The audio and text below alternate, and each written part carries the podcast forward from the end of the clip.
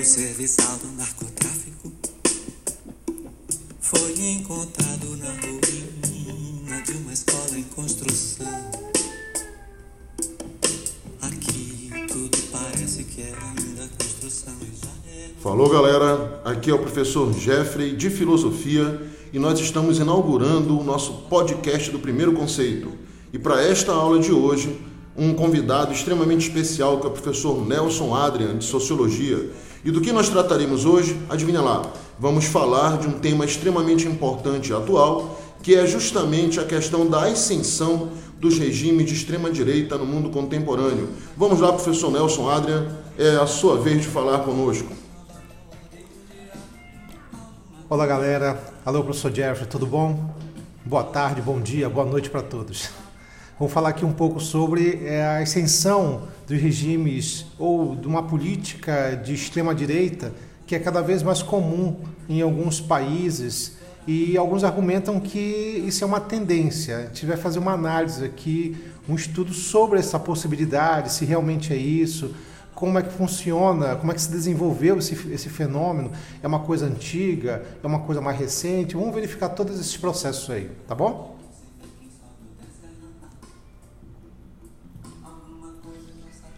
Professor Nelson, que tal para nós começarmos esse debate, digamos assim, essa entrevista, que tal o senhor fazer um panorama da atual situação do mundo relacionado a essa questão dessa ascensão desses regimes aí? Ok. Bom, a primeira coisa que a gente tem que considerar é assim: é, existe um autor chamado Mark Leland, é, norte-americano, que ele faz uma análise sobre a ascensão da extrema-direita, de, de políticos com um teor mais radical, mais violento, com um discurso raivoso, usando como uma característica é, a nostalgia, o passado. É uma, uma técnica muito usada pelos populistas, pelos regimes mais autoritários e pelos políticos, digamos assim, mais autoritários, em resgatar os valores tradicionais. Você pode perceber que é, esses, esse discurso da extrema direita, raivoso, autoritário, ele é ao mesmo tempo extremamente tradicional, conservador. Tu pode verificar que a, a ideia, a, o plebiscito que tirou a, a, os ingleses da União Europeia vem com esse propósito, digamos assim, de, uma, de um passado, de resgatar um passado. Isso vale também no caso da, do, da própria extensão do Estado Islâmico, né? a ideia, por exemplo, do califado, a ideia de uma, de, um, de uma estrutura política e religiosa, tem, tem, tem, uma sedução. O próprio, a própria ascensão de Donald Trump né, nos Estados Unidos, ele resgata essas ideias mais tradicionais, conservadoras, e há uma exaltação do passado. Então podemos dizer que isso é, é um dos aspectos centrais, digamos assim, no cenário mundial. Quer dizer, a extrema-direita cresce a partir desse discurso conservador autoritário, tradicional e, digamos assim, nacionalista. Uma questão que eu acredito que os nossos ouvintes devem estar interessados é a seguinte: nós vivemos durante a Segunda Guerra Mundial um conflito entre as forças do eixo, que representavam os regimes totalitários de extrema direita, e os aliados, que seriam, digamos assim, uma esperança da vitória da democracia. Quando acabou a Segunda Guerra Mundial, nós tivemos, principalmente dentro da Europa Ocidental, dentro do mundo ocidental, uma espécie de, digamos assim, de um, um ar né, de democracia, de, de propostas progressistas, o estado de bem-estar social e, inclusive, um avanço, digamos assim, de, de, de, de partidos ou de propostas mais à esquerda em alguns países. Hoje, nós estamos vendo justamente o contrário, né? principalmente com a questão da ascensão desse regime de extrema-direita, o chamado negacionismo histórico. Você tem, inclusive, pessoas que negam, por exemplo, o Holocausto né? e coisas do tipo. Quais seriam as causas, digamos assim, desse fenômeno? Como é que nós podemos explicar isso? Por que, que de repente Donald Trump está vencendo a eleição? Por que, que eu tenho partidos neonazistas alcançando vitórias na Alemanha, na França, né? um partido de extrema-direita na Áustria? Como é que a gente pode, digamos assim, explicar isso?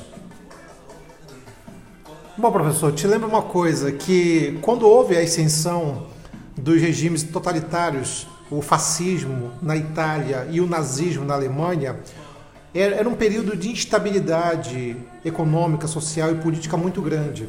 Né? Existia até mesmo o famoso perigo vermelho, né? a ideia, por exemplo, da, da, do perigo socialista ligado à ideia da União Soviética.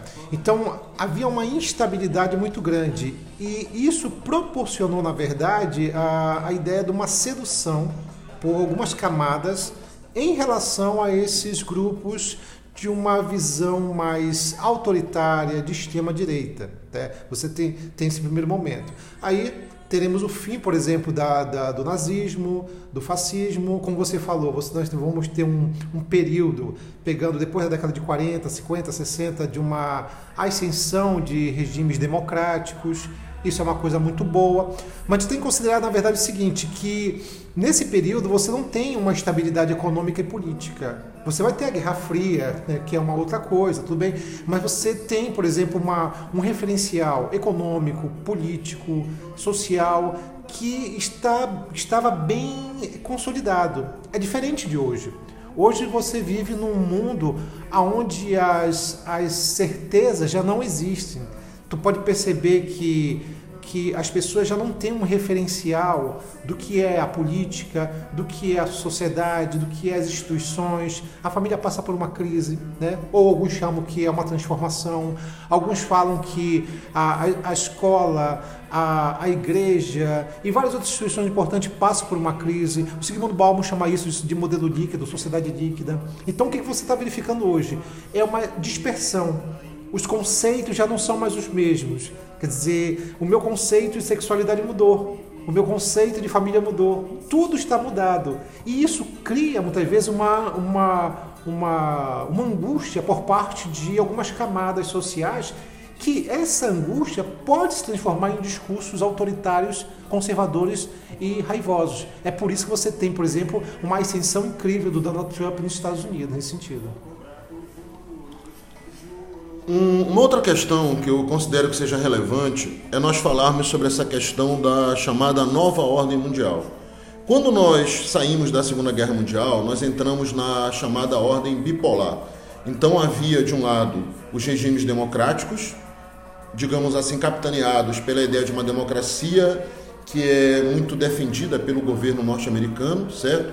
E de outro lado, nós tínhamos o bloco socialista, que como nós não tínhamos muitas informações sobre as atrocidades que eram cometidas pelo regime do Stalin, por exemplo, e de outros camaradas mais, então, de uma certa forma, os regimes socialistas, né, o bloco socialista, ele alimentava uma utopia de uma sociedade justa, de uma sociedade igualitária. A partir do momento que as pessoas, né, principalmente os intelectuais, começaram a ter noção das atrocidades que eram cometidas por esses regimes, e a partir do momento que esses regimes caíram, é, o senhor acredita que, por exemplo, essa quebra, essa queda dessa utopia socialista também contribui para a ascensão desses regimes totalitários?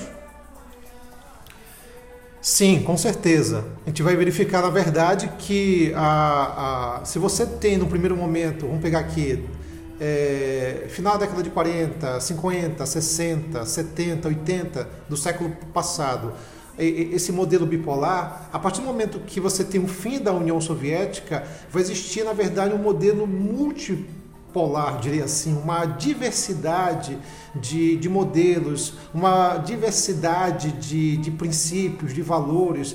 Quer dizer, enquanto o modelo bipolar estava muito ancorado numa visão até um tanto maniqueísta de bem e mal, era muito ligado nesse sentido, e isso se transforma em, modelo, em um modelo confuso no modelo desorientador. Quer dizer, a, a, a, o próprio fim da União Soviética, ela, ela permite uma, uma perda de referencial. Porque eu tinha, na verdade, um inimigo comum, ou o amigo comum, gente pode encarar dessa maneira, né? e isso vai sendo transformado por vários outros caminhos, outros vários discursos, os mais variados. É daí então que você pode perceber que tem um aumento significativo do, dos grupos fundamentalistas religiosos eles vão ascender justamente também por causa de, de, desse processo. Quer dizer, a, o próprio fim da União Soviética possibilita a ascensão muito, muito grande de, destes grupos. Por exemplo, o Estado Islâmico, a Al-Qaeda, Hezbollah e tantos outros grupos vão ter uma força significativa. Então, eu concordo contigo. Eu acho que a União Soviética e a, a, a degradação, a fragmentação, o fim dela significou também uma, uma perda de referencial por parte de muitos. E um detalhe que é extremamente importante para nós aqui, professor, é que nós percebemos a ascensão, certo? Uma popularidade muito grande do discurso de extrema direita no Brasil, certo? Como é que nós podemos, digamos assim, associar essa questão do, do, da ascensão do regime de extrema-direita no Brasil com a ascensão do regime de extrema-direita no resto do mundo, tá? incluindo a questão da xenofobia. Você vê, por exemplo, discurso de ódio contra imigrantes, você vê um discurso de ódio contra os índios venezuelanos que estão por aqui. Como é que isso vem de lá de fora? Como é que nós importamos esse discurso de ódio? Há em nossa sociedade uma tradição autoritária que, de uma certa forma, contribui para isso, alimenta isso ainda mais? É, bom, professor, na verdade a sociedade brasileira ela é extremamente violenta, conservadora, autoritária, machista, é, apresentando um alto grau de, de homofobia e então, isso está muito ligado também à nossa, à nossa origem colonial, digamos assim.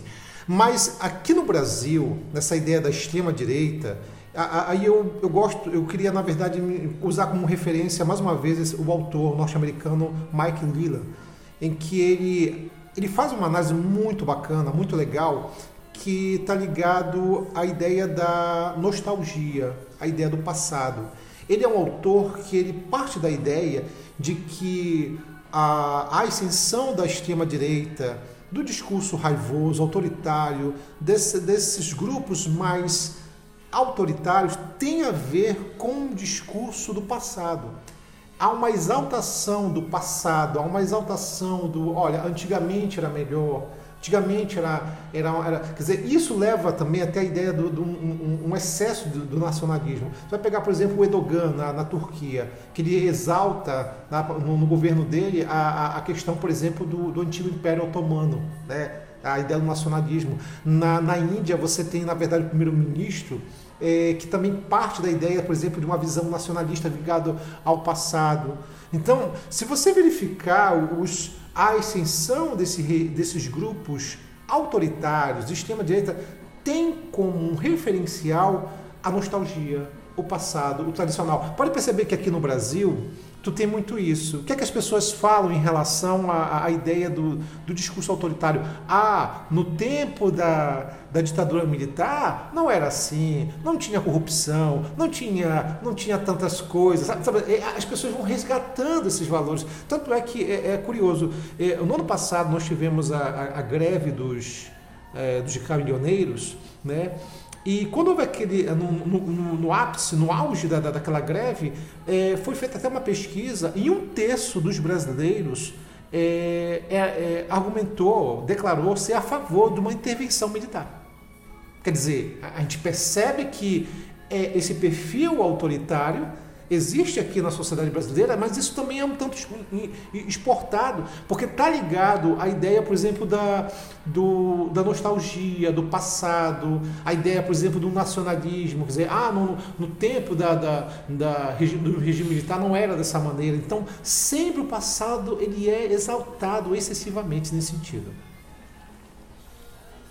É, essa questão da exaltação do passado a gente percebe em vários discursos, né? O Hitler, por exemplo, quando ele buscava lá a origem histórica do povo alemão, certo? O Mussolini, quando ele enaltecia os grandes feitos do antigo Império Romano, inclusive ele usa esse discurso e invade a Etiópia, essas coisas todas aí. Além dessa questão desse, dessa visão do pitoresco, tá? Dessa questão desse resgate, dessa memória digamos assim, construída, né? a, a ideia de, de, resgatar o passado heróico do nosso povo, da nossa nação e tal. Eu posso identificar outras características, rapidinho. É, o senhor falou da questão de que hoje os conceitos eles estão, digamos assim, muito, muito volúveis, né? eles estão muito voláteis, na verdade. Eu acho que o termo mais correto é esse. É, essa questão de nós hoje não trabalharmos mais, não conseguirmos mais trabalhar em cima de conceitos mais rígidos, digamos assim, mais, mais adequados. Né? Hoje qualquer pessoa pode criar o seu próprio conceito do que é ditadura, do que é esquerda, do que é direita. Nós tivemos aí alguém que disse que a Revolução Francesa ela foi inspirada nas ideias do Marx e tal, para nós vermos como, como nós estamos vivendo uma situação problemática. Então, além dessa questão do resgate ao passado, que outras características eu identificaria nesse, nesses regimes de extrema direita? Bom, eu acho que um dos aspectos que a gente pode entender, na verdade, o senhor até já respondeu em parte, eh, Jeffrey, porque está muito ligado justamente à dissolução dos referenciais. É, Max Weber, sociólogo alemão, chamava isso de desencantamento do mundo. Emile Durkheim chamava isso de anomia, um mundo anômico, desorientador, um mundo onde as pessoas não têm mais um referencial e isso cria crises de valores. E essas crises de valores se transformam, na verdade, em discursos muitas vezes raivosos. É muito simples, é só você verificar o caso que o Donald Trump ele usa o seu populismo nesse aspecto. Para ele é o seguinte: funciona assim. É, a, a, pergunta dele, por que o norte-americano não está conseguindo um emprego ou uma renda significativa?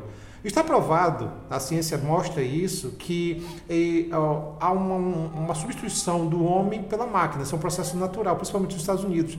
Mas o que, é que o Trump argumenta? Ele diz que não, que isso está muito ligado ao quê? Ao imigrante. O imigrante está tirando o emprego da, da, da, das, da do, do, do, cidadão norte-americano. Então, então, na verdade, você verifica o quê? A ideia de, de discursos oportunistas, mentirosos, né? Aí você tem um caso da tecnologia como fake news através das redes sociais que ajudam muito nesse processo. Aliás, um, um, um candidato aqui no Brasil foi eleito a partir unicamente do, da, da, de, de, toda uma estrutura criada através das, das redes sociais. Então isso é muito forte. Se caracteriza porque a partir do momento que eu não tenho mais um referencial, eu acho que qualquer coisa é referencial. É. E aí, nesse caso, eu começo a acreditar em, em situações, em, em, aspectos do tipo: olha, a culpa do desemprego é os imigrantes, a terra é plana, né, como a gente ouve muito por aí, socialismo e, e, e nazismo é a mesma coisa, e assim vai. Quer dizer, nós estamos. É, é, virou uma, uma, uma bagunça porque você não tem mais o referencial de coisa alguma, de nada, e isso cria esses factoides, esses discursos mirabolantes que esses grupos, desde Le Pen na, na, na, na França, até o Donald Trump, certo? Até, a, até mesmo, por exemplo, o Erdogan, entre vários outros grupos, eh, líderes, vão utilizar e destacar esse tipo de, de, de ação e discurso.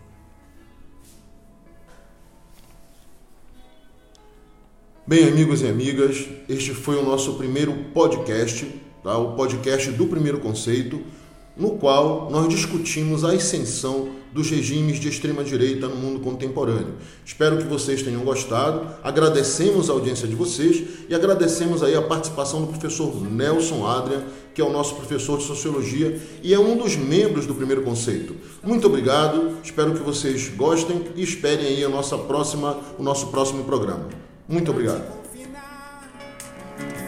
Nas grades do teu próprio lar.